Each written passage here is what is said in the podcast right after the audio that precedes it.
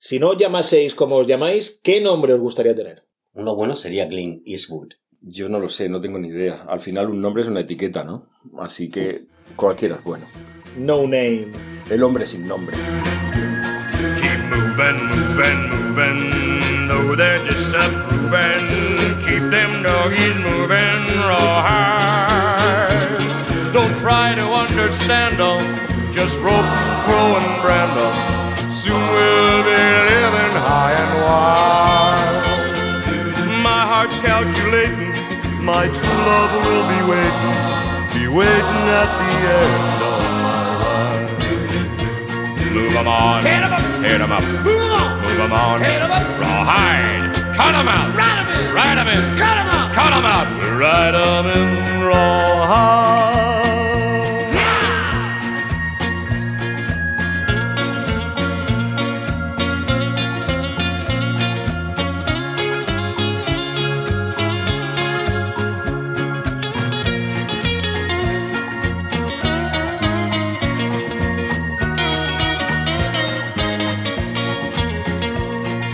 them on. Hit them up. Hit them up. Move them on. Move them on. Hit them up. Raw hard. Cut them out. Ride them in. Ride them in. Cut them out. Cut them out. Ride them in raw hard.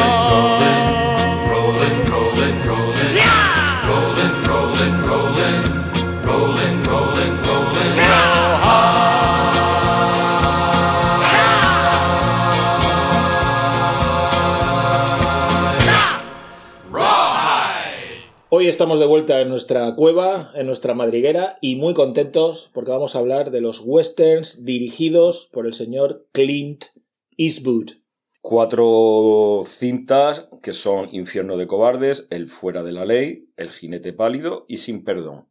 Maravillosas obras maestras. Con su sello personal de una factura prácticamente impecable. Sí, señor.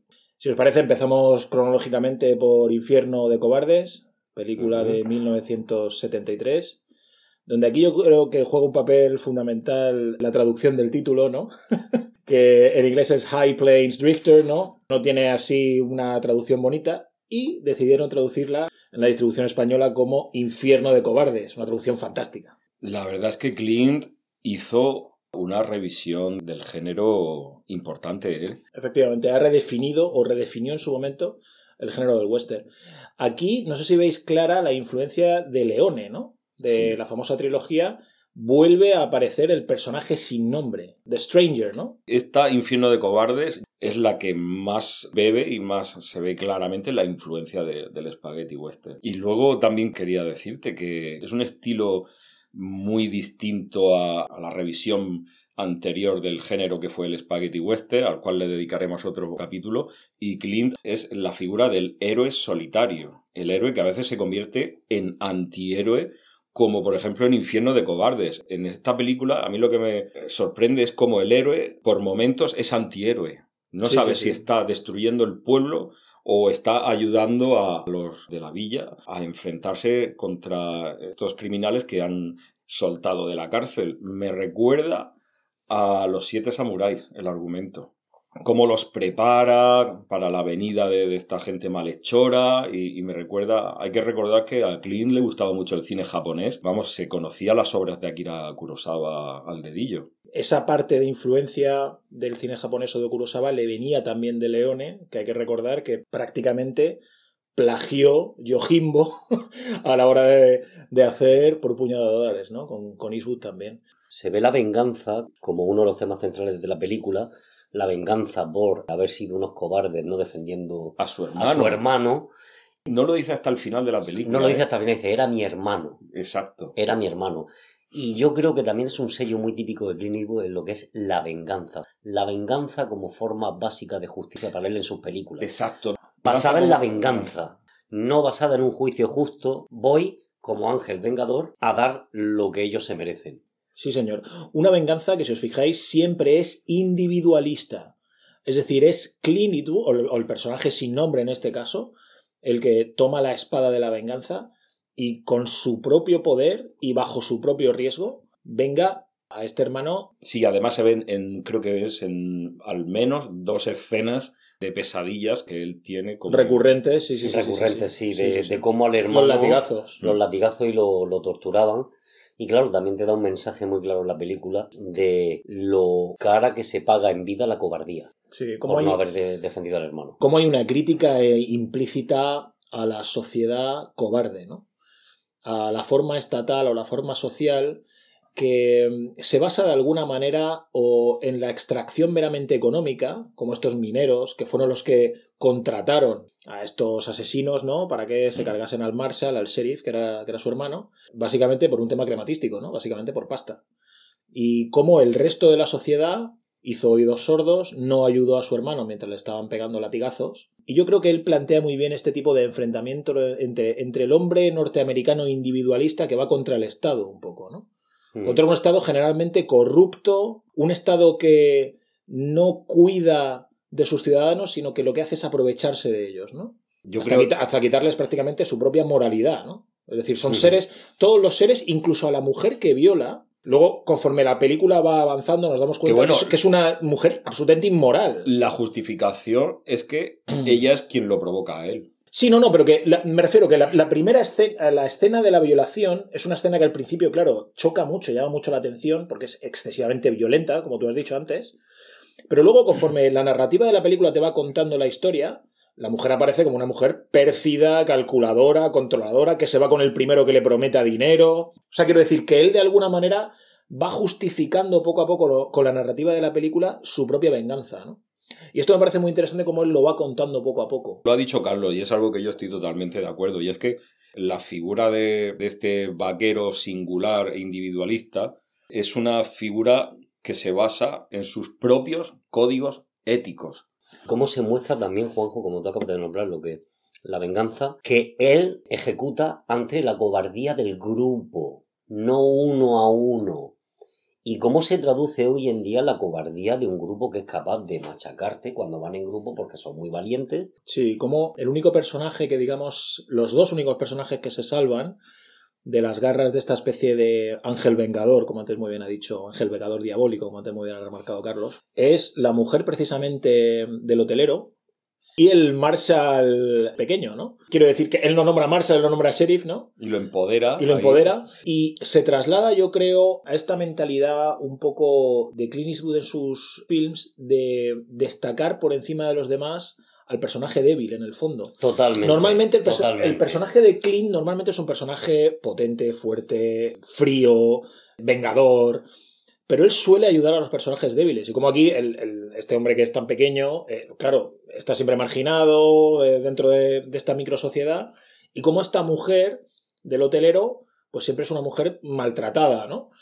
maltratada psicológicamente por su marido, y también es la única que tiene, en las escenas del flashback, se le ve a la única con cierta piedad hacia el Marshall que están asesinando este grupo, ¿no? Era, era lo que te iba a decir, es que digamos que es un poco como que la filosofía de Clint es gánate mi respeto. Y entonces, date cuenta como esta mujer, Exacto, que es una mujer, como tú muy bien has dicho, con unos valores, una moral, la trata de una manera completamente diferente a la otra mujer a la que fuerza ahí en el, en el granero, lo cual no lo justifica, pero él lo muestra. No, así pero, di- en la pero di- pantalla. pero digamos que la narrativa de la película, de esta obra, sí lo llega un poco a justificar, como diciendo, es realmente... Tú te lo has buscado. Eh, Sí, es realmente, bueno, form- formas parte de este grupo de cobardes y eres una cobarde igual que todos. En cambio, la, la otra no, ¿no? La mujer Mm. del hotelero no. La mujer del hotelero es una mujer con una moral fuerte, con el sentimiento, Valores, con el valores. sentimiento de piedad. Y esto, esto de la piedad me trae al tema bíblico. ¿Qué os parece? Aquí en esta película se adelanta un poco y tiene cierta correspondencia con el jinete pálido en el sentido Sí, bíblico, ¿verdad? sí, sí, sí. Porque claro, cuando le cambia el nombre al pueblo, que el pueblo es un, el pueblo Lago, es precioso, lago. el pueblo es lago, Lago. es un pueblo con un lago, es un pueblo precioso. Los primeros planos que tenemos del pueblo son Mm. prácticamente idílicos. Y, se- y le pone hell, ¿no? Le pone infierno. Infierno. Y lo pinta de De rojo. rojo. Es decir, es una venganza casi bíblica, ¿no? Y el infierno le seguía. Y el infierno le Eh, seguía. De, de- de eso hablaremos posteriormente, efectivamente. Por eso creo que tiene cierta correspondencia con, con el jinete pálido. ¿no? Y se merece también que se la puede clean pity clean. Totalmente. efectivamente.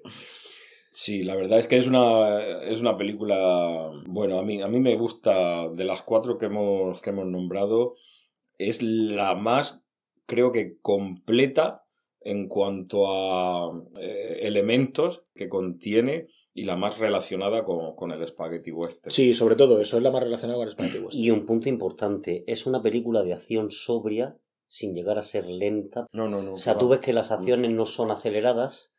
Eh, la narración, como tú dices, de la película no es nada acelerada. En el jinete pálido pasa igual. En el fuera de la ley igual. Tú la ves que es sobria. Es el no lenta, Sí, sobria. sí, sí, el perdón, igual, quiero decir, es El estilo, efectivamente exacto, eso es un típico de, sí, de sí. Glimpy Glimpy. Exactamente. sí. Ese es el héroe frío, calculador. Sí, y por otra parte esta narrativa viene un poco del cine clásico norteamericano, ¿no? Sí. Él bebe mucho del Spaghetti Western, obviamente, pero también bebe de Don Siegel, ¿no? Que fue uno, otro de los directores que participó con él en muchas Sin, películas. hacerlas, sin hacerlas tediosas. Exacto, y Ninguna, también de la narrativa clásica, ¿no? Sí. Desde Griffith, pasando por, por todos, ¿no? Por John Ford, eh, Howard Hawks, hay un montón de, de influencias dentro Bueno, del cine de y, y Eastwood. que luego lo ves a él, o sea, a él, él es un reflejo de sus películas. Él, es una persona que no la ves nada acelerada. Cuando lo ves en una entrevista, lo escuchas, es una persona Sí, pausada. Es su personalidad. Es su personalidad, efectivamente. El guion de Infierno de Cobarde no es un guion tan completo como otras películas de western. Sí. Hay mucha sobriedad. A ver, es, es una película que se nota que es una película primeriza también. Es su primer western. Ella había, él ya había hecho dos películas anteriores, El Calofrío en la Noche y Breezy. Es su tercera película, es su primer western y se le ve una película, pues bueno, un poco primeriza, ¿no? Pero para ser la primera, el primer western que hizo es un western fabuloso. Yo creo que es un buen western para introducirte en la figura de Clint Eastwood. Va definiendo su estilo propio, ese héroe frío, calculador, distante, sobre todo la mirada, esos valores que lo guían. Y cómo te intentan la película esta de Infierno de Cobardes y posteriores justificar, como bien habéis dicho, combatir el mal con el mal, no con bondad, sino con una justicia implacable, un Dios que debe ser implacable, no debe ser nada compasivo con aquellos que son o cobardes o traicioneros. Sí, sí, sí. Las venganzas de Clint generalmente siempre tienen un tono apocalíptico. Sí. When I was a cowboy out on the western plain, I made about half a million pulling on a bridling rein. Come a cow cow yicky, come a cow cow yicky yicky yay. Come a cow cow yicky, come a cow cow yicky yicky yay. Whoa, the greatest battles ever on the western plain. Yeah, the greatest battles ever on the western plain. When me and a bunch of cowboys run into Jesse. Come cow cow yicky, come cow cow yicky yicky yay. Come cow cow yicky, come cow cow yicky yicky yay. When me and a bunch of cowboys run into Jesse James. When me and a bunch of cowboys run into Jesse James. Them bullets was a falling just like showers of rain. Come cow cow yicky, come on, cow yicky yicky yay.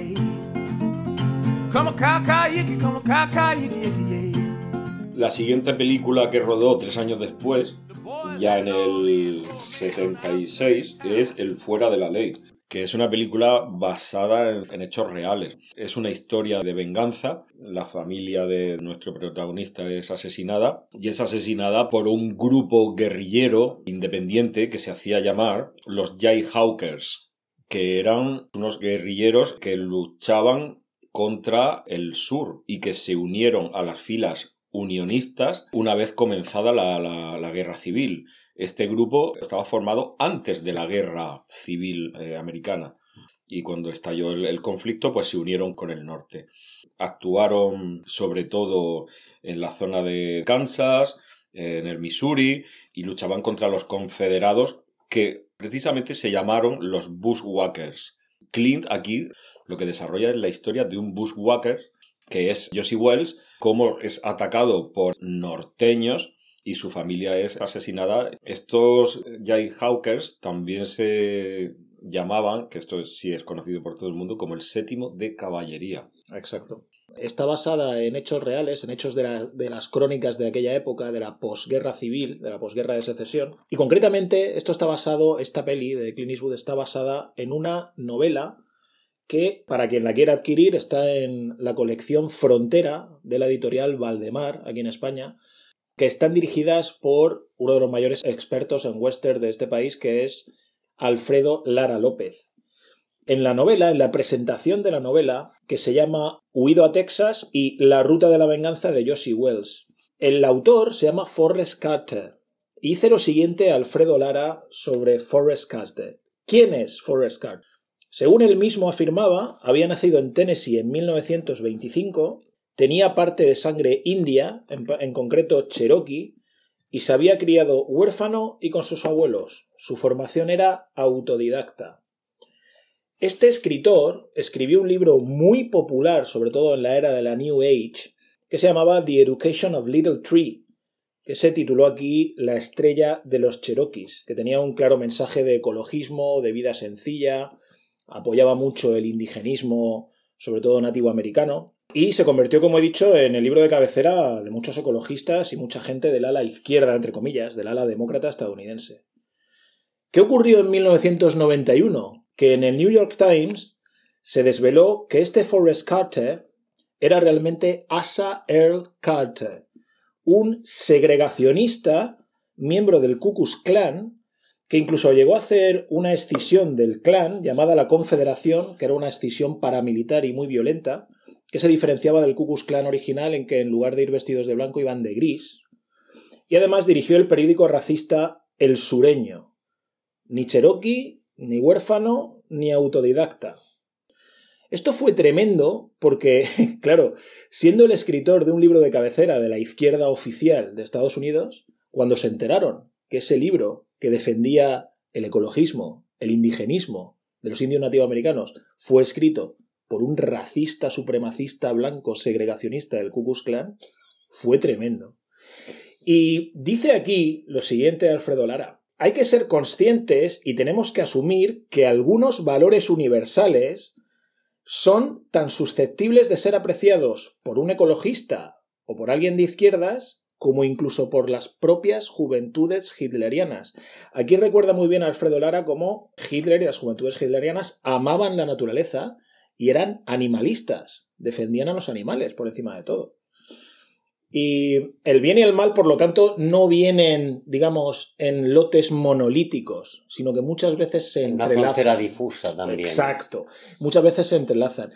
Y también, parte de decir todo esto, yo creo que tiene mucho que ver con este personaje de Clint Eastwood y con los que posteriormente él va a hacer, Mm. llenos de una ambigüedad ideológica, política y moral que no sabes muy bien por dónde te van a salir. Porque efectivamente, como ha dicho Juanjo, él participa dentro de la guerra civil a favor del sur, a favor de la Confederación, pero luego todo ese periplo que nos cuenta de manera fantástica esta película, él se hace amigo de un indígena anciano indio, Sí, sí, sí. sí. él prácticamente tiene casi un amorío con una india que luego realmente la tiene el jefe indio, esa escena me parece fabulosa. Él quiere formar una familia nueva, él tiene un pacto de sangre Con el jefe indio. con 100 osos, el jefe de indios 100 osos, y esto me parece fascinante. Con la idea del, del americano que entiende que los verdaderos herederos de la tierra de Estados Unidos son los nativos americanos y tiene que estar bien con ellos. Y este, y este americano que entiende eso puede ser de derechas. Sí, sí. Que esto es algo que hoy en día, en la sociedad tan infantilizada y polarizada en la que vivimos, a mucha gente le explota la cabeza. Porque si defiendes una causa, tienes que estar en el lote de todas las causas demás, y no. Lo que más me, me gusta de la película es el final, cuando terminan de perseguirlo y su antiguo comandante se hace el despistado. La escena en la taberna está delante de él y hace como que no lo reconoce. Estando él herido, ¿eh? Está herido de Se bala. ve la sangre como Sí, le cae Exacto. por el tobillo. Y dice, bueno, lo daremos por muerto, ¿no? ¿A qué os recuerda este sentido de la amistad? A San Peckinpah. San Peckinpah. La amistad ante todo. De hecho, esto que ha dicho Juanjo, este perseguidor quiere ser él. Le dice en un momento, dice, no, no, seré yo el que lo mate. Porque está con el K-Drill este, que es un prácticamente un psicópata, ¿no? Este que le encanta, que va con los botas rojas, como muy bien ha comentado Juanjo Mm. antes, que va matando a todo el mundo. Y le dice Fletcher, creo que se llamaba, le dice Fletcher, no, no, quiero ser yo el que me encargue de él. Que por lo menos sea el amigo que mate al otro, ¿no? Como Pat Garrett y Billy the Kid. Eso es. Creo que es lo que más me gustó de- del desenlace de la película, que ya mantiene un, un formalismo mayor que en la anterior, que en Infierno de Cobardes. Aquí ya se ve un salto, sí se aprecia, Sí, sí, sí. ya sí. en esta cinta. Y continúa con, con todo lo que hemos dicho anteriormente de sus valores morales, la rectitud, la justicia. Tiene esa asociación también interesante en la película con el viejo indio. Sí, porque esto es interesante porque históricamente la tribu de los cherokees apoyó a la confederación, apoyó a los sureños.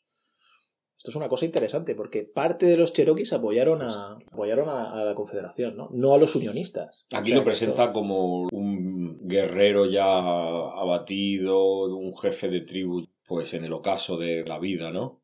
Juega ahí un poco con el Sí. humor, con la ironía, con- Sí. pues le dice, no, me he dejado sorprender. Sí, como también hace, incide mucho el jefe indio en que, bueno, ya no soy lo que era porque me han civilizado, ¿no? lo dice varias veces. Dice, ya desde que fuimos a Washington y nos civilizaron, ya no estamos tan atentos como antes, ¿no? Como han mencionado también, Juanjo, muy importante en esta película también, cómo marca la distancia porque él es un ángel vengador y no quiere confianza con nadie. También marca distancias. Esto lo, lo trata de una manera muy contradictoria. Sucede lo que tú acabas de decir, él no quiere ir con más gente, no quiere, él quiere ser un ángel vengador solitario, y sin embargo sucede todo lo contrario. Sí, Todo el mundo quiere, quiere, ir, quiere ir con él. sí, sí, sí. sí. Hasta la escena en la que le dice al perro, dice, bueno, pues uno más, ya qué más, qué más Sí, da. porque aparte él es muy conocido, él es prácticamente una leyenda. Él, él forma parte, yo creo, de estos pistoleros. La leyenda de Josie Wells. Sí, él yo creo que forma parte de estos Jesse James, Butch Mm, Cassidy, mm. Sundance Kid, ¿no? Todos estos pistoleros de aquella época que siempre son posteriores a la guerra civil, porque claro, después de la guerra de secesión, muchos de estos se dedicaron, pues eso, a ser cazarrecompensas, a robar, a aniquilar por ahí gente. Y cómo se va convirtiendo un poco en una leyenda a lo largo de la película, ¿no? Sí, es una leyenda viva con la que todo el mundo quiere estar. Y claro, también te hace imaginar que la vida era durísima y aquellos que sobrevivían como cazarrecompensas y se hacían un nombre dentro Y que hacer, de ese... y que hacer amistades a lo mejor de ese tam- trabajo tampoco era tan Tampoco era tan fácil, efectivamente. Entonces, aquellos que sobrevivían y se hacían un nombre eran como leyendas vivas dentro de la sociedad. Exacto. Esto no sé si, bueno, más adelante hablaremos de Sin Perdón, cómo está la figura del cronista que va escribiendo sobre estas leyendas. Y muchas veces lo que escriben no suele ser real. No suele Está siempre hiperbolizado, ¿no? Exagerado, como bueno, con ese maquillaje del héroe, ¿no? Josie Wells, bueno, él era la venganza, pero bueno, vivía en una sociedad en la que eso se, se mataba por dinero para Sí, poder sí. sobrevivir. Y bueno, en definitiva, esta película yo creo que es un impresionante fresco social de la época que retrata, donde el héroe o la leyenda va haciendo un periplo, un viaje, como si fuese una especie de canto de gesta, ¿no? O como si fuese una especie de... Se podría llamar la balada de Josie Wells, ¿no? De alguna manera. Y tiene mucho de novela, no solo de la novela de Huido a Texas, que es en la que se basa, de este Forrest Carter eh, que hemos comentado antes, sino yo creo que también tiene ciertas reminiscencias a, novelas de Mark Twain, a novelas de Elmer Kelton, de, Dorothy Johnson, de todos estos que mm, describían muy bien y fabulaban muy bien el, el sur de los Estados Unidos. ¿no? Y de cómo se construyó el país, que como decía Charlton Heston, dice, mire usted, nuestro país se ha construido con sangre, le guste o no le guste, con las armas y con sangre. En esta película se ve al inicio con la masacre de la familia, luego con el chico joven, le acompaña durante una parte del trayecto. Chico joven que se parece un poco Sí. al chico joven que luego le acompañará sin perdón. Y frente al que tiene al final compasión, siendo un ángel vengador. Exacto, exacto. Sí, es para el único para el que tiene unas palabras de amabilidad, Bueno, yo creo que aquí el de personaje... agradecimiento. Sí, el personaje de Josie Wells es como más empático, ¿no? Que en Infierno de Cobardes. Sí. Sí. Tiene, tiene ese- Entienden mejor su situación porque en Infierno de Cobardes no te enteras hasta el final. Claro, y porque es un personaje más. El infierno de Cobardes es un personaje más frío, ¿no? Más plano, Exacto, ¿no? Más. y no, y que hace, no, no hay background, que hace no este sabemos. asesino que nada más llegar al pueblo Claro. le está poniendo patas arriba. Es casi fantasmal. Aquí ¿no? tú ya ves desde el principio y dices, es que han matado a mi familia, tengo derecho a la venganza. Exacto, exacto. Es, Infierno de Cobardes es un personaje casi fantasmal. Como Mm, luego sí. veremos en, en la epítome, ¿no? De lo fantasmagórico, que es nuestra siguiente película, ¿no? Nueve años después, en el 85, rodó El jinete pálido, que es, yo diría, otro salto ¿no? Cual- cualitativo en, en las películas de, de Clint.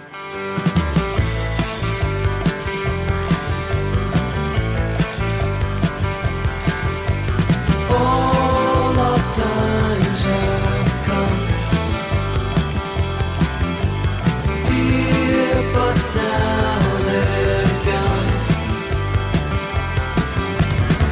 Seasons don't fear the reaper, nor do the wind, the sun, or the rain.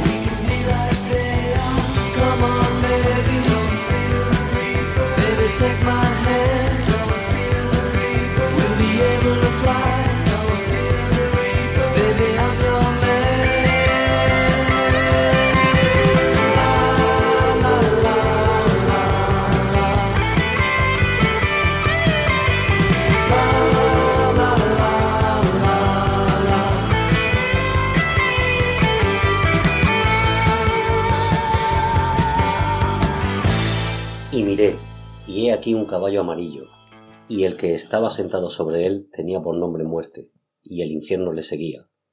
Y le fue dada potestad sobre la cuarta parte de la tierra, para matar con espada, con hambre, con mortandad, y con las bestias de la tierra. Apocalipsis 6.8. Jinete pálido. Esta para mí es la más fría de las tres. Decir que es un remake de una película del año 53 que se llamaba Raíces Profundas. Es un remake, aunque no por ello le quita ni interés ni mérito a la versión que hace Clint Eastwood de esta película. No sé qué os parece a vosotros. Sí, es- Más que un remake, es como. eh, Shane- efectivamente, es Shane del 53 de George Stevens, pero más bien pasada por el tamiz de, de un cuento gótico, ¿no? O de un cuento eh, de terror, prácticamente, ¿no? Y como tú habías dicho anteriormente, Pedro, es posiblemente la más bíblica, porque es y el infierno le seguía. Exacto. Y por la figura del personaje, que es hierático, es frío, es- súper distante. Es una constante en el perfil de héroe que quiere definir Clint Eastwood, pero en esta película ya es elevado a, a la, a la enésima potencia, ¿no? Sí, además es una película tremendamente oscura. Prácticamente casi siempre está nublado, llueve, rueda mucho de noche. Es una película con muchísima oscuridad. Retrata muy bien el cómo a su manera ejecutar la codicia, la venganza como tema central, la compasión hacia la niña, cuando le dice tú pues ya te enamorarás o conmigo no. Soy un ángel vengador, pero esto no puedo hacerlo. Sí puedo matar, pero esto no puedo hacerlo. Bueno, e- esa escena, la escena con Megan en el bosque, que por cierto, Megan es la que acude a él de alguna manera, la que le llama, ¿no? Cuando implora a Dios por un mil- necesitamos un milagro, y entonces van sucediendo una serie de encadenados maravillosos que hace Clint Eastwood mientras él cabalga y ella está hablando o rezando, ¿no? Y de repente aparece este personaje, pues, este ángel vengador del infierno fantasmal, que al mismo tiempo lleva el alzacuellos de predicador. Es que, Por cierto, no tiene nombre. es que además, mm, date cuenta, lo ha dicho Carlos, él viene a redimir a los malvados de los pecados capitales. Es una película completamente bíblica, efectivamente. Defiende a los débiles, a los mineros que son débiles, no saben cómo defenderse frente a esa codicia, a ese poder económico. El poder- la, la codicia que corrompe a, a y las frente a la codicia está Dios y su ángel vengador, que Sí. es el jinete pálido. También hay cierto espíritu ecologista, ¿no? Cómo se carga esta... La mina. los chorros de agua. Exacto, porque que están como desviando el río, haciendo desastres naturales, ¿no? Y cómo él llega y destruye todo eso para que la naturaleza Y se, cómo se mantenga. ¿no? El actor este gigante, ¡Ah, qué que maravilla! luego se pone, de, se pone de parte de él. Sí, sí, sí, sí. Era Se un actor que salía parte. en algunas películas de James Bond, ¿no? Sí, Salía sí, este sí, sí, sí, se pone de parte de él. Se pone sabe, de dice, parte de él. Porque es una- un ángel vengador. Ya me, la, ya me la he hecho una. Sí. Ya me ha ganado una vez. Más vale que no me enfrente una segunda. Eso es una escena súper mitológica, ¿eh? de las mitologías griegas y tal, como el héroe que se enfrenta al gigante le vence, pero luego acaban como amigos, ¿no? David y, y Goliat. ¿no? Sí, sí, efectivamente. Y cómo también la aparente impotencia de los mineros termina en la escena final defendiéndole, mm, salvándole la vida el hombre que Mm. entra y mata al empresario Sí, Barrett. y le, sal- y le salva la vida. Barrett es un poco su Sancho Panza, ¿no? En algún momento. Sí, sí, sí, sí, sí. Como el escudero, ¿no? El O sea, es un personaje que parece que no tiene mucha presencia física, ni es tampoco muy aguerrido, ¿no? Ni tal, pero al final le acaba salvando la vida, efectivamente. Sí, tiene que sacar el coraje y, demuestra también ahí en ese personaje cómo todo el mundo tiene un límite. Y él llega a su límite y dice, o soy valiente o no voy a ser nadie en la vida. Que de hecho su mujer se queja de esa cobardía que él tiene, hasta que llega el predicador. Bueno, ¿qué os parece la relación velada, bueno, y no tan velada, entre el predicador y Sara, ¿no? Y la mujer de Barrett. Bueno, la mujer, la- él no, dicen que no está... Sí, su pareja. Él curiosamente le dice a Eastwood en una conversación, dice que sepa padre que, o reverendo que no estamos casados, pero que no es que vivamos en pecado porque queramos, sino porque el, el marido de, de Sara huyó, dejó a Sara sola con Megan y tal. Le da como explicaciones, ¿no? Y como luego al final en esa noche, una noche verdaderamente entre lo tenebroso, lo mágico, lo terrorífico, como en esa noche de repente hay una elipsis, ¿no? Maravillosa de Eastwood, pero en esa noche yo creo que Algo sucede, ¿no? algo sucede, ¿no? Sí. Esa escena es fascinante, ¿eh? él logra, logra unir a esos eh, mineros que se sienten impotentes ante el poder para luchar por una causa justa, Sí. que es Sí, sí, impedir sí, la sí. codicia. Además se lo dice claramente, le dice, solo podréis vencer esto si os mantenéis unidos. Efectivamente. Eso yo creo que es un guiño a la formación republicana y democrática de Estados Unidos, ¿no? Sí, Yo creo que eso es un guiño. sí, sí, esa esa especie de asamblea que hacen de a- colectividad, a- de colectividad a la luz de, la hoguera. unido. Sí, una especie de entre sindicato, asamblea colectiva alrededor de la hoguera, ¿no? Otro punto marcado también, como tú dices, de la unión, aparte, el tema que hemos mencionado antes de los mercenarios que se traduce hoy en día, en moderno, los que van a, los que contrata para que lo maten. Pero claro, tú te estás enfrentando a, a un diablo enviado por Dios Exacto. Es para que- que, te ejecute. es- Exacto. Además es que hay multitud de escenas donde esto se puede ver. No sé si os acordáis de una de las escenas. Fijaos, el minero que de repente encuentra el pedrusco grande La de oro y se va al pueblo a recochinearse de la HUD. ¿Y qué le sucede a ese minero? Que lo humillan y lo matan a tiros, Y lo, lo cosen a, matan. lo cosen a tiros. Ha pagado el precio Por por, la sobe- la soberbia. y la soberbia. La soberbia. Sí, y lo sí, hay- pagas con tu vida. Los pecados capitales. So- Esa Codicia, soberbia, cobardía. Esa escena, por cierto, es una escena tomada de Shane, que hay una escena muy similar, pero claro, en manos de Eastwood, director, esta escena es mucho más dura, cruda. Sí, sí, porque además es una escena larga. Claro, en Shane solamente liquidan a este hombre, pero por ejemplo sus hijos no lo ven. Aquí los hijos salen del Mm. drugstore este donde están comprando cosas y Sí. ven cómo están acribillando al padre A balazos. Primero, Sí. primero humillándolo y después acribillándolo. Previa humillación, eso es, exactamente. Sí, Y sí, ahí sí. es donde también podemos hacer mención a la frase de Esquilo, que es duro decirlo, pero es así. Explicarás tu arrogancia con lágrimas, tu soberbia con lágrimas, las lágrimas de los hijos frente a la soberbia del padre que no sabe medir lo que lleva entre manos. Sí, e- e- es una película de redención. Sí, sí, donde el espíritu de Eastwood, nunca mejor dicho, está muy marcado. ¿eh? Sí. Es un personaje fantasmagórico. Es, un, es un espíritu, es un muerto viviente casi por Sí, sí, sí, momentos, sí, ¿no? sí, sí, un ángel vengador. Cuando se le ven las, las, los, los balazos en la espalda, es, Sí. es tremendo. Sí, a mí también me parece, lo has mencionado tú antes, la relación está tan curiosa de las dos mujeres e incluso de competencia entre ellas por ver quién es la que lo, lo atrae o lo, lo enamora o lo... Porque llega un hombre fuerte a la ciudad. Más que un hombre fuerte, yo lo veo por el terreno religioso, ¿no? Yo creo que ellas son bastante puritanas, ¿no? Porque precisamente al comienzo están recitando el Apocalipsis, ¿no? Un comienzo absolutamente maravilloso. Ella pero- reza, pero- vienen los encadenados de Pero Eastwood. ellas no saben que es un predicador hasta que él, cuando llega a comer. Claro, claro, claro. va- Sí, sí, va sí, con sí, sí. y se quedan Exacto, muertas exacto, exacto, exacto. "Anda, pero si es un predicador. Eso es, eso es. Y yo creo que eso ya las, las termina por atraer del todo, ¿no? Es como ha llegado alguien valiente, nuevo, poderoso y encima es reverendo. Y es una parte del ejército de Dios, en plan luciferino, Sí, sí, sí, sí, sí. diciendo no voy a tener compasión con vosotros. Otro punto, otro punto ahí en la película. La justicia como ausencia de compasión frente a aquellos que hacen el mal. Exacto. Él siempre se convierte en una figura icónica para el entorno donde se desarrolla la acción. Sí, sí, sí. Siempre él llega y, y marca su, sus valores, su justicia, su manera de hacer las cosas. Sí. Aquí hay cierta correspondencia con Infierno de Cobardes, ¿verdad? En ese aspecto, ¿no? En llegar a un pueblo. Un pueblo también, los decorados que usa Eastwood son pueblos realmente raquíticos, ¿no? No tienen prácticamente... Sí, son co- parece un poco prefabricado, ¿verdad? Sí, sí, ¿Verdad? recuerdan a las primeras películas de Ford, del oeste y todas estas pelis que eran bastante cartón piedra. Pero queda bien, ¿eh? Quiero decir, no, no queda cartón piedra, me refiero, pero que son pueblos que tienen, pues eso. Tres, eh, tres cosas. El banco, la oficina del sheriff, Quizás para el no- burdel y, y poco más. Y pero quizás para no darle la tienda, ¿no? De ultramarinos. quizás para no darle ni siquiera relevancia ni protagonismo al, pueblo en sí, Sí, Exacto, sí, sí. Juanjo. Sí, sí. sino que el protagonismo lo tengan las personas y los personajes que hay dentro del pueblo. Y que tiene que ver, yo creo, con el espíritu de la película, que es un, es un espíritu cadavérico, ¿no? Es un espíritu casi de, de- de muertos vivientes que se enfrentan entre sí, porque claro, el papel de John Russell, de este Marshall de Stockburn, este Marshall que contrata a la HUD para matarlo, que es el que tiene a sus seis ayudantes, por cierto, que yo creo que estos seis ayudantes con Stockburn, que son siete, es como una especie de reverso maligno de los siete magníficos.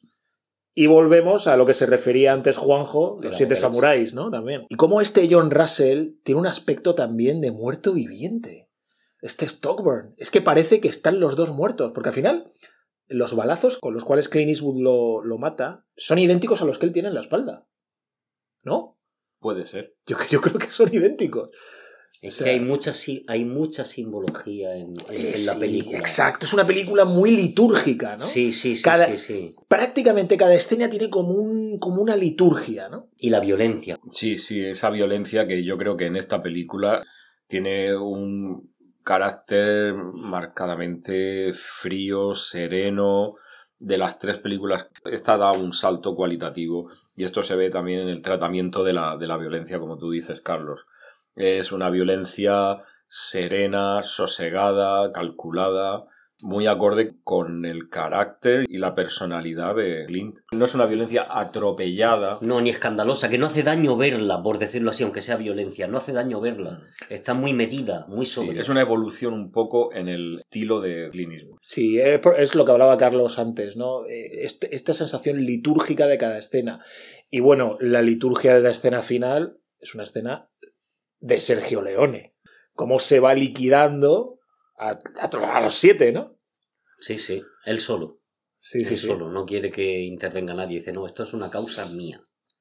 Pero bueno, incentiva a los mineros a ser valientes y defender lo suyo. Volvemos a, a lo que hemos mencionado Sí, antes. sí, sí, sí. A luchar contra la codicia y a lo que les pertenece a ellos. Sí.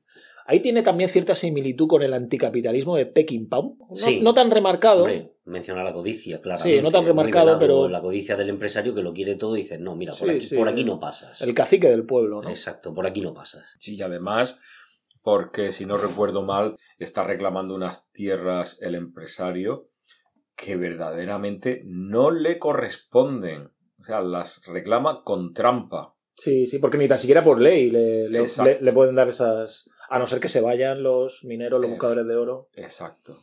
Una gran película. Sí, sí, sí, sí. Hay también ciertos tintes de film noir, ¿no? De cine negro. ¿Tiene esta película? Yo veo ahí un poco de film noir. De atmósfera oscura, de personajes extraños. Esta película tiene una trama, yo creo, más elaborada que las dos anteriores. Sí, sí, sí, sí, sí. sí. Y esto es un poco lo que le da también esa, esa complejidad junto a, a ese carácter, pues como tú decías, espiritual del protagonista. Es una película muy fuerte, muy, muy potente. Sí, sí, sí, sí, sí. Verdadera obra maestra.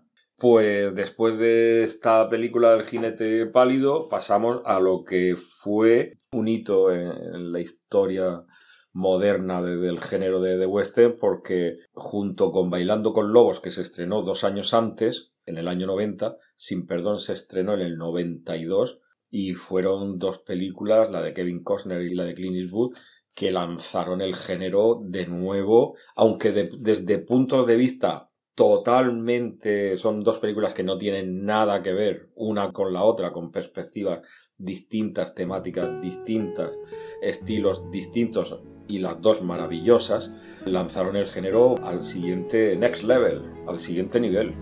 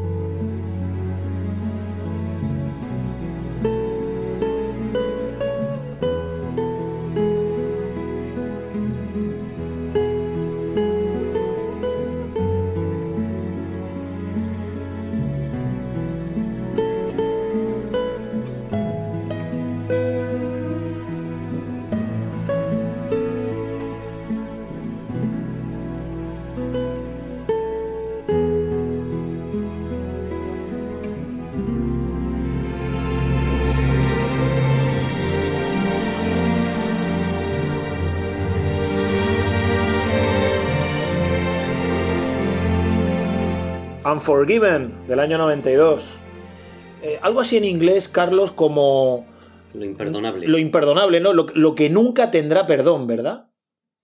El aprovecharte de la debilidad. Y esa debilidad va a tener su justo pago.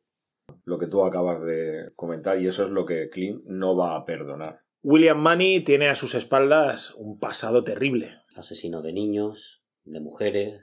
Pero date cuenta que esta es una obra de madurez en la cinematografía de western de Clint Eastwood y cómo él no se enorgullece de esto, sino al revés, le pesa en su conciencia todos los días que se levanta por la mañana, porque además en la película no para de repetirlo continuamente. Yo he asesinado tal, yo he asesinado. De hecho, hay una escena cuando está, cuando llega al, al pueblo y está tiritando con fiebre porque les ha caído la tormenta y tal, él está como delirando y, y recordando, creo que, que en cierta manera, pues todas las atrocidades que él ha ido haciendo en el, en el- en el pasado. Él, él es un hombre atormentado por todo lo que ha hecho en, en su pasado. Y quizás de todas las películas que hemos mencionado, en la que más hincapié hace sobre la figura de la amistad es esta. Los otros son más vengadores solitarios, pero aquí el personaje de Morgan Freeman, que es su amigo, Ned Logan. Y entonces el matar a su amigo para él la amistad es sagrada,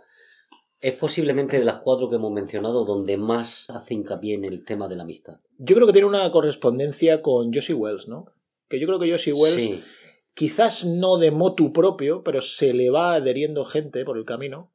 Y yo creo que ahí también hay cierta exaltación de la amistad. Aunque yo estoy contigo, aquí es. ahí en la más férrea es aquí. Aquí es la más férrea, efectivamente. Yo creo que esta película es un poco como una isla. ¿eh? La más férrea con un personaje negro. Sí, Bastante simbólico esto, ¿eh? También. sí. Pero yo es que creo lo que te decía hace un momento, que esta es una película un poco, es, es una isla, es, es una obra de madurez. Tiene una perspectiva completamente distinta a las anteriores.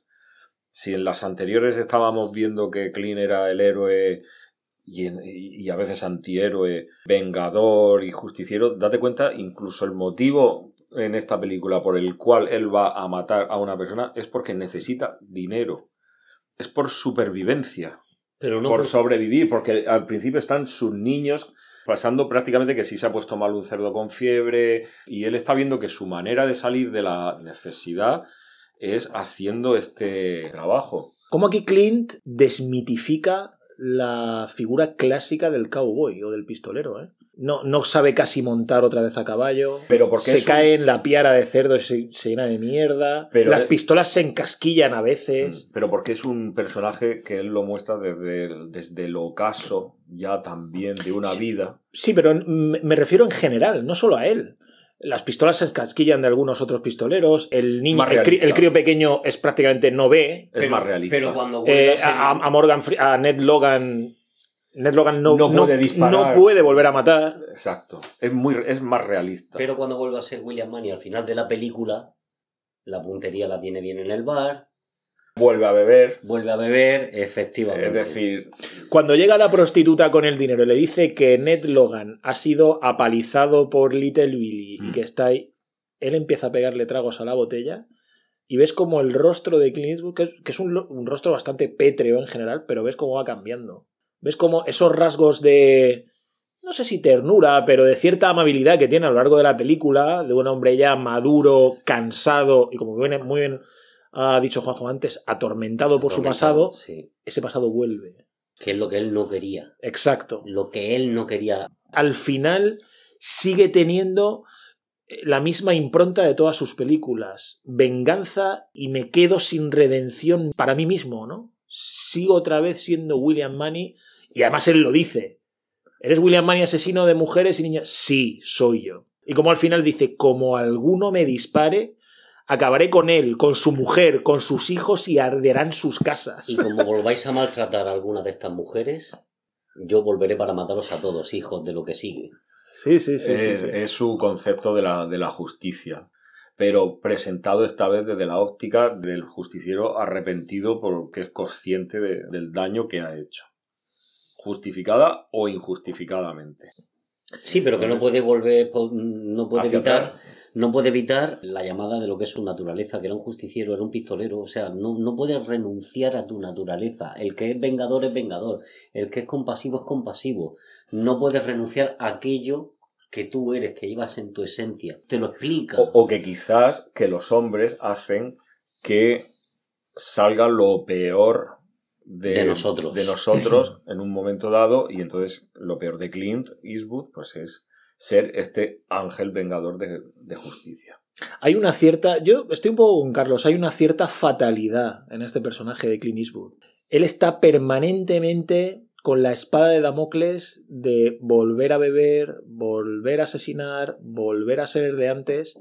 Me recordó en ese sentido una película de Henry King de los 50 con Gregory Peck como protagonista, se llamaba El Pistolero, que es una película fabulosa, en la que Gregory Peck está todo el rato emparanoiado con que llegue el pistolero todavía más rápido que él. Entonces, él está siempre en ese sentido fatalista de va a llegar uno que va a ser más rápido que yo, me va a liquidar, porque al final siempre hay alguien mejor que tú. Y esto yo creo que se plasma muy bien en Clint pero de manera más magistral que la obra de Henry King, que es él peleando no contra otro, sino consigo mismo. Consigo mismo. Él tiene que volver a ser lo que era. Muere su mujer, él quiere tener otra vida, pero su naturaleza no le deja tener otra vida. Tiene que volver a ser lo que era. El pistolero que era. Para poder ser él. ¿Y qué os parece la figura de, del Marshall de Jim Jim Hackman? Hackman, buenísimo. Espectacular, ¿Qué- ¿eh? Y esa actitud un tanto irracional, o, o a lo mejor es que. Es un hombre como obsesionado con la ley. Y, exacto, con Eh, mantener la ley. pero, el pero, orden. con- pero a- vamos, a precio, al precio que a sea. cualquier precio, efectivamente. Incluso, Sí, incluso comportándose como un pendenciero pistolero más, un asesino más. como un villano. como un a- a- villano. No le pasaba a. Es que también hay que entender de que en aquellos tiempos eh, la gente discutía balazos. Eso era lo que te iba a- no tenías que ser duro, Sí, o sea, te a quedaba, no te quedaba otra solución. O, o eras duro, o eras tú el primero que disparaba, o te disparaban a ti.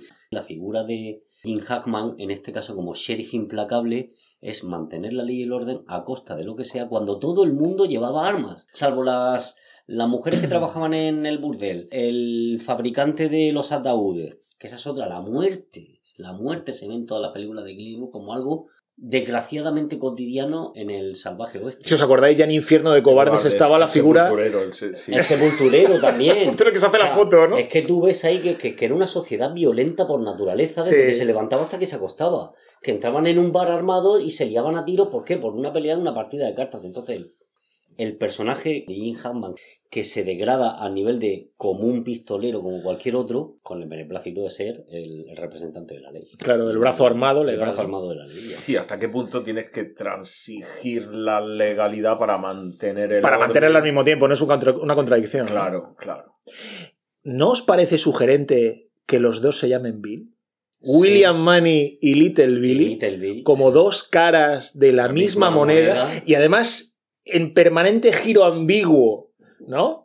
Porque en la escena en la que Clint East- en la que William Money prácticamente está enfermo y parece que va a morir, le pega una paliza, le quita la pistola y le pega una paliza cuando William medio realmente no hace nada. Dice Nada, simplemente nada. que va desarmado, aunque no lo va, ¿no? Pero no hace nada y está. Y dice, no he bebido. Dice, "Ah, ¿cómo que no? ¿Qué hace la botella ahí? Hay una transposición de los personajes. Little Billy es William Money Sí. en ese momento. Y al final, William Money es William Money y Little Billy, ¿no? Efectivamente. Esa escena final, ¿no? No merezco morir así. Esto no va de merecer o no. No, no. Tienes que morir. Aquí no va de eso. Te veré en el infierno. Has matado, Sí. has matado a mi amigo y, y ahora te toca pagar el precio. por- Y como por las ello. anteriores, la defensa por los Y, y débiles, ese precio no es un precio que solo paga Little Billy y los del pueblo, es un precio que vuelve a pagar William Money, como muy bien dice Carlos, porque vuelve al pasado. El pasado al que no quería volver, vuelve, le arrastra al final. Su naturaleza lo llama. Para mí, como os decía, es una película un poco aparte. Una película madura. Él tuvo guardado ese guion bastantes años pensando en, en hacerlo, fíjate, pues eso, él decía cuando fuera más mayor, tuviera más edad. Y yo creo que es porque él, él ya tenía esta idea de hacer una película del oeste, de madurez, sobria y desde una perspectiva muy, muy diferente. Y vaya que sí le salió bien. Pues fijaros, la mujer de confianza de Clint Eastwood, que revisaba los guiones, que se llamaba Sonia Chernus, cuando recibió el guion, como dice Juanjo en el setenta y pico, o en el ochenta, no sé, muchos años atrás de cuando filmó la película, le dijo que no le gustaba. Dijo, Clint, no me gusta este guion, me parece excesivamente violento, me parece muy deslavazado. Entonces Clint le fue dando vueltas al guion, no sabía un poco cómo hacerlo, cómo trasladarlo, entonces contactó con David Webb Peoples, un guionista fabuloso que tiene muy pocos guiones, pero ojo, guion de Lady Halcón, guion de 12 monos y guion de Blade Runner. Buah. Vaya. Y sin perdón, casi nada al aparato, ¿eh? Buah.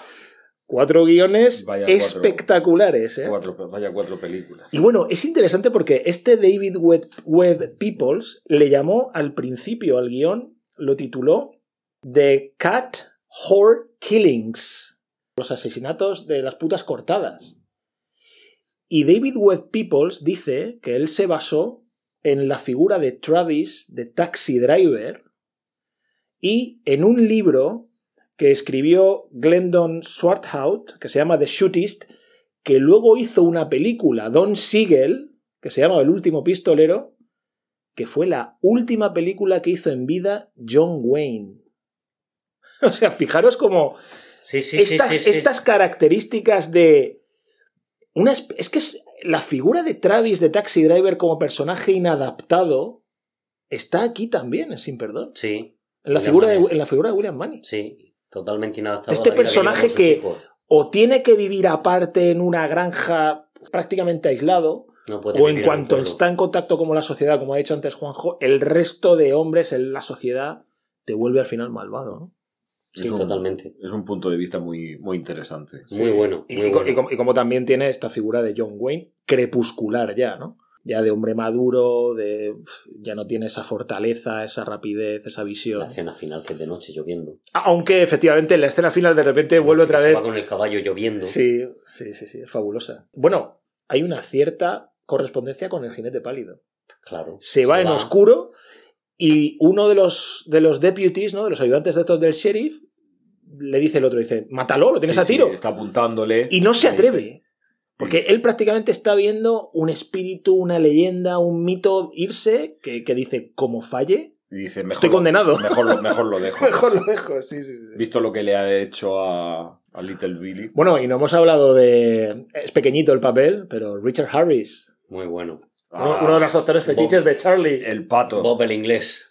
El pato de Eh, yo, Duke. yo- sí, yo creo que eso no... Es un juego de palabras de Duke, Duke. Eso es, Duque, pero que en inglés queda Duque, mejor que... Duck. Claro, eso es, que en inglés queda Duck, mejor tío. que en español. En español dicen el mono y el monarca o algo así. Mm. Hacen un juego Duck, pato, y de Duke, que era el apodo, ¿Y De cómo te título, da? de título nobiliario. Y cómo lo tratan de Y era- señor inglés. y era el apodo de John Wayne en el mundo cinematográfico. Efectivamente. De Duke. el de Duke. de Duke? ¿Y cómo Sí, lo sí. tratan? El, el mensaje que te da la película con ese personaje es de América para los americanos. Ya no os queremos aquí, ingleses. Pero me parece un. Pero es- es fascinante ese perso- ese personaje. Son 8 o 9 minutos lo, lo único que participa Richard Harris. Parece fascinante su personaje. Es un sentido del humor brutal. Sí, súper negro todo el rato hablando de, hombre, a, la- a una reina no se le puede disparar, a una aristocracia. Pero a un presidente, ¿por qué no? ¿No? Pero, Como y- jugando con esta, esta historia de asesinar a los presidentes que siempre ha sido muy típica de Pero Norteamérica. Sí. escúchame, ¿y por qué puede hacer todas esas gracietas sin que le, digamos, pase factura hasta que llega al pueblo de Little Billy? Sí, porque creo por que... su habilidad con las pistolas, Eso es. cuando está matando las codornices y los pájaros desde el tren. Sí, y porque él yo creo que liqui- liquida... Esa es la ley de, es que esa es la ley del sí, oeste. liquida chinos, ¿no? Lo, lo tienen contratado para liquidar chinos. Fue- Sí, era uno, uno de sus encargos, como trabajaba para. Exacto, era uno de sus trabajos anteriores. Pero date cuenta que la única ley es la del más rápido. O sea, tú puedes ir Mm. diciendo barbaridades, pero si eres el más rápido con, con las pistolas, todo el mundo va a callar. Sí, y también el más frío, que es lo que dice también Little Billy. Dice Jim Mm, Hammond, Sí. a veces, si intentas ser demasiado rápido, te puedes disparar en tu propio pie, porque de la rapidez de y coger la pistola. de- de- Y cuenta la anécdota de que no tiene nada que ver con lo que WW Sí. Beaumont, ¿no? Había escrito. Sí, este, croni- este cronista que parece más un periodista sensacionalista, ¿no? Que busca como la historia facilona, la hipérbole, la exageración. Es- sí, es peculiar. Es, eh, es un protoperiodista de estos del corazón, casi, ¿no? Sí, luego es la enseñanza de también lo critican mucho los, los propios americanos en su cine, el cómo se meten justamente con los ingleses porque van de sofisticados y de refinados. Entonces ellos siguen tratando a los americanos como salvajes porque fue una tierra a la que fueron a conquistar que estaba llena de salvajes que al final cuando se lo llevan en el carro molido a palos, sois unos salvajes, no tenéis, per- no tenéis eh, perdón, o no sé, Sí. no me acuerdo que les dice, Sí, le dice de todo. les dice de todo, dice, sí, sí, salvajes, pero esta es nuestra tierra, no es tuya. Tú te vas. Y encima apaleado. Una gran película. Una enorme película. Y desmitifica mucho digamos, ese tratamiento heroico que muchas veces ha tenido el western, ¿no? Con esa especie. Por un lado, juega con este personaje del periodista, me parece muy interesante porque te estás dando cuenta que le están contando historias que son mentiras, la mayoría. Y como al final esas crónicas muchas veces llegan hasta nuestros días y nos pensamos y nos creemos que eso ha sido verdad. Y muchas veces la historia ha sido escrita por cronistas de este estilo que te han metido ahí exageraciones, hipérboles y que la mayoría son mitos, ¿no? Claro. Mm. Y, y la memoria también juega un papel importante, como este, este niño joven que está prácticamente enamorado de William Money porque ha sido un, un asesino, pendenciero, tal cual, y William Lo no, no quiere, sí, idealizado, él no quiere acordarse y, y la memoria a veces es vaga, ¿no? Para, a, a la hora de, de rememorar este tipo de heroicidades, que muchas veces no lo son, son, son Mm. patetismos, ¿no? Que nos lo muestra la película, cómo liquida este chaval a uno de los... Saliendo en el váter, sí. Qué manera de morir ahí más cutre y patética que, Sí. que matar a un hombre a balas Y mientras, cobarde. mientras está en el bar. Sí, Claro. es, es interesante ese personaje desde el punto de vista en el que como él representa la idealización de los mitos de personajes, de forajidos y tal, y luego Clint Eastwood, que lo que representa es la cruda realidad. Pues eso, se me atasca el revólver, ahora no me dispara la escopeta, ah, me te- subo al caballo y no me puedo. subo al caballo y me caigo, y es, es totalmente... No quiero ser el asesino que no fui. quiero ser, pero sin embargo tengo que hacerlo para sobrevivir. Y por eso es tan interesante, tan, tan redonda. eh, Sí, y aquí él mismo se aparta la facilidad que tenía el espagueti western Sergio Leone de ir matando gente sin ton ni son, ¿no? Y cada muerte que ocurre aquí, cada muerte que pasa, Tiene un motivo, Hay una- tiene un motivo de ser. tiene un motivo de ser y hay una reflexión Sí. que la persona que mata se queda tocada, ¿eh? He matado a un tío, le he quitado la vida, sí. ya no volverá a es- vivir. ¿Ves? Eso se ve en el joven. En el joven. No, no, y, y William Money, Clint Eastwood lo dice. Dice, sí, sí, chaval. Dice, no solo le has quitado la vida, le has quitado lo que le quedaba por vivir. Sí. Por eso digo que, que es una película que yo la considero un poco una isla aparte, porque es, tiene una sobriedad y una madurez que bueno, es, es muy distinto. Las vamos a dejar en la página web del episodio, porque a partir del año 90 el género se retomó y se comenzaron a hacer muchas, muchas películas de western, como un goteo constante a lo largo de todos estos años. Y vamos a ir dejando todos estos nombres en la página web. Títulos tales como Apalosa, Valor de Ley, Los Hermanos Sisters, Deuda de Honor, El asesinato de Jesse James por el cobarde Robert Ford. Alguna de las que has nombrado ahí hay que hacerle algún episodio, ¿eh? Bueno, hay una, hay una que es maravillosa que se llama La, La Propuesta de Proposition. Es, es brutal, es Esa película es una maravilla. Y si os gusta el. Y bueno, y hay una que es completamente atípica, super friki, que a mí me encantó, que es Bone Tomahawk. que es, es medio caníbales, con Carl Russell. Bueno, bueno, no dejéis de verla porque es, ya. Es brutal, brutal. Así que con el análisis de Sin Perdón nos vamos a despedir por hoy de todos vosotros y vosotras. Y os animamos que visitéis nuestra página web www.cumplibus.com y visitéis nuestro canal de YouTube. Así que un abrazo para todas y para todos.